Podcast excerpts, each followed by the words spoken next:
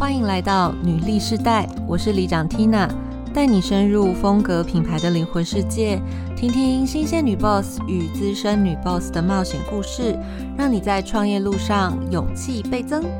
一起成为令人着迷的女力角色吧。Hello，欢迎收听女力世代女人创业老实说，我是里长 Tina。一转眼呢，我们的节目已经来到第十六集了。这段时间呢，我们与十三位女 boss 深聊的过程，不知道有没有让你印象深刻的事情呢？首先，我要感谢第一位留言给我们的 Demi 说，她很喜欢里长温柔的声音，也从不同的女性创业者身上学习到很多。还有一位李明留言在第八集“好想法值多少钱”浅谈专利经验的单元，他很感谢乐心工程创办人 K 的个人经验分享。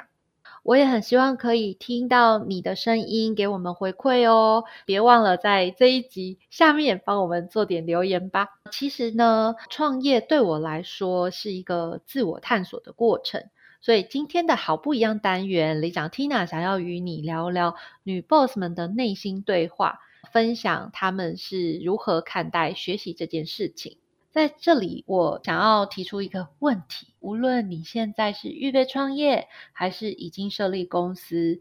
你是如何看待学习这件事情呢？其实，大部分的创业者啊，在第一次启动的时候，所拥有的资源跟资金，可能百分之八九十的人都没有太大的差异。但是事业发展三年后，却可能有完全不同的结果，或者是发展方向，或者是事业规模。这中间的差异到底是什么呢？我认为跟创业者选择学习的方式，还有累积认知这件事情有非常大的关系。在创业的路上，我们很容易去羡慕别人所拥有的东西，也会让我们可能只看见他成功的那一面。而比较忽略他中间所付出的学习时间、努力、成本，甚至失败的次数。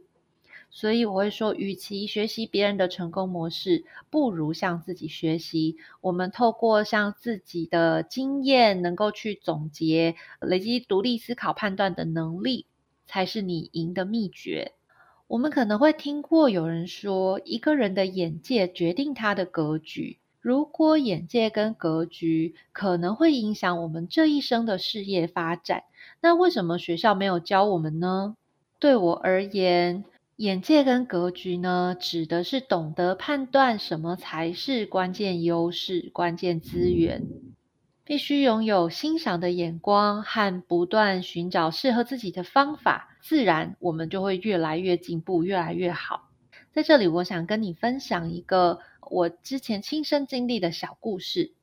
其实 Tina 之前呢，因为是从事企业旅游体验的这个方面，那我曾经带很多企业家团到台湾各地的优秀企业去参访观摩，我也跟很多大陆地区很优秀的女性创业者一起互动。那有一次的参访团里面呢，来了一位年纪大约六十岁的董事长。这位董事长呢，他是来自一个北京的开发集团。那他们这一个集团做了非常多国家级的开发建设。那一次呢，我们是去拜访台湾地区很优秀的休闲产业的农场啊，或者是旅宿业者。其实台湾的很多事业规模跟中国。大陆那边的事业规模真的是天壤之别。我都会举一个很明显的例子，在台湾的小型企业指的是五人左右，叫做微型企业；但其实，在大陆的微型企业是五十人以下都叫做微型企业。所以，其实我们对于大跟小的差距是非常远的，所以也会想见说，哎，这个做国家级方案的公司，其实它的团队人数一定是非常的多。但我发现这位董事长，他是我们那一团里面全程笔记做的最频繁的一位。参访完一个点之后上车，我就可以看见他很认真的在手机上就是哒哒哒把他刚刚的一些心得感想全部都记录下来，然后分享给这次同行程的伙伴。时候也会看见他一早起床就跟他的团队开电话会议，会跟他们分享他就前一天的学习。就会想说，哎，如果他原本就是一个这么成功的董事长，为什么还能够让自己保持这么认真？那还有跟我分享一个我觉得超级棒的观点，他就说：“Tina，你会为我们安排的一定是你们精选过的企业，那他们有他们的成功之道。”无论规模的大小，我觉得每一个人都有值得学习效仿的地方。所以我今天来不是要看他的企业做的大不大，而是他能够活到今天有哪些成功的关键因素。我认为这也是一个人能够不断前进的一个很重要的指标。每一个人都有值得我们学习效仿的地方。回到自己的事业上，我会说，在创业的过程里面，因为我们会不断的遭遇很多挑战，这些挑战就会让我们需要对很多方面去做出学习。创业也是对自己的一个长期投资。那我们的学习呢，会需要找到一个非常适合自己的方向，让我们在某一个板块特别突出。所以，只要方向一致，都会有所累积，而这些累积也会协助你在正确的阶段找到合适的合作对象。那要怎么样做到正确的累积这件事情？其实我自己的认知是，知识跟学习到个人观点到独立判断，其实是不同的阶段。我们可能曾经上过很多课，可是很多课可能它细节是什么，我们已经不太清楚了。但也许我们会从那一次的课程，或者是那一本书中拿走一个对我们做判断有用的一个观点。所以我觉得大家可以尝试。练习一件事情叫做总结。你可以从每天听见或看见的学习当中，用一个简短的方式记录你的观察，或者是收到的这些结果，你收到的一个感觉，或者是一个知识点。下一次在看见的时候，你就会给出你的判断。举一个实际的例子。例如说，上一集我们邀请全世界最好吃的多谷米品牌西谷创办人 Vivian，那他其实有提到说，哎，他自己呢，因为不是行销专业背景嘛，所以会去上可能一些相关的课程。有一次老师就建议他说，哎，其实你这个品牌呀，哦，是传统的米粮啊，等等的，然后就建议他不用用营养师背书。但是他后来从数据报告很多。反馈告诉他说，其实他的精准受众是在四十岁到五十岁之间的消费者。那这些消费者其实他们非常在意专家的说法，所以他自己后来的判断跟选择还是跟营养师合作。那这件事情也为他们的品牌建立了专业感，并且符合科学分析的品牌印象。所以我会说，因为每一个人呢，他会用他自己的经验。跟观点来给出我们反馈。有时候我们遇到的挑战真的是没有经验，需要求教于他人。但是当其他人给我们这些经验反馈的时候，我们自己是真的需要站在自己的立场去多多的思考。因为有些人他可能会给我们正向的支持，那有些人他比较在意风险，他会给出提醒跟警语。所以我们在听其他人给建议的时候。要去了解对方是在什么样的背景条件之下提出了这一个经验跟建议。我自己的资源是差不多的吗？我的人脉或者是我的经验，我现在的创业阶段是差不多的吗？再从对方的经验中提取哪一些是真正符合我的，去试试看。当我们面对问题，可能都有一百种解决方法。所以，其实找到解决方法是一个最简单的问题。我们可能有时候决策是很迅速的嘛。如果我们是在很快速的情况下做出决策，其实这些决策都来自我们过去的经验。它很多时候是一些很直觉的反应。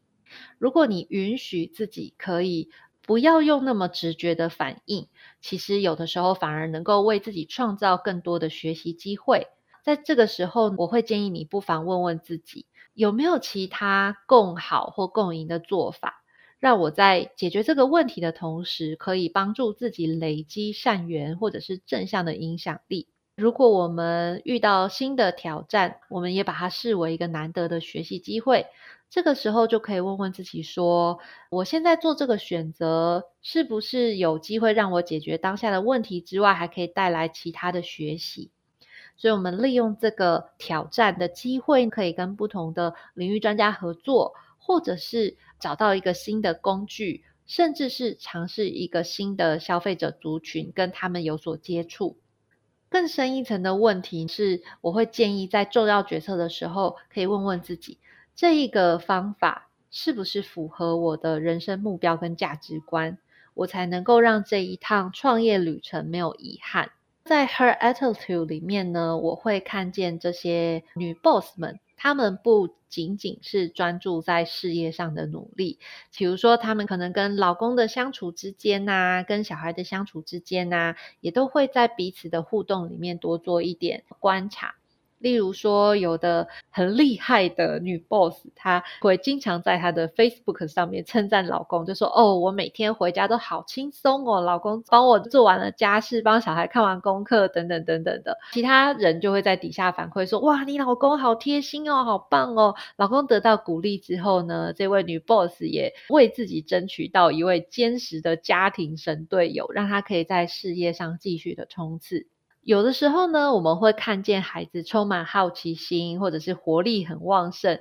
但我们要锻炼自己，不要用麻烦制造者的眼光来看待他，要去看他好奇跟学习的动机，或者是偶尔孩子一句“妈妈最喜欢的是手机”，就要提醒自己，在陪伴的当下，要很专注的陪伴在他们身边，让他们能够感受到。其实每一个人都是我们的镜子，我们要用欣赏的眼光从他们身上取经。这件事情，我相信很多我们的听众都会在不同的地方做到，无论是育儿啊，或者是亲密关系里面，其实我们都懂得用观察跟同理的方法来累积自己的成功经验，不断的推进。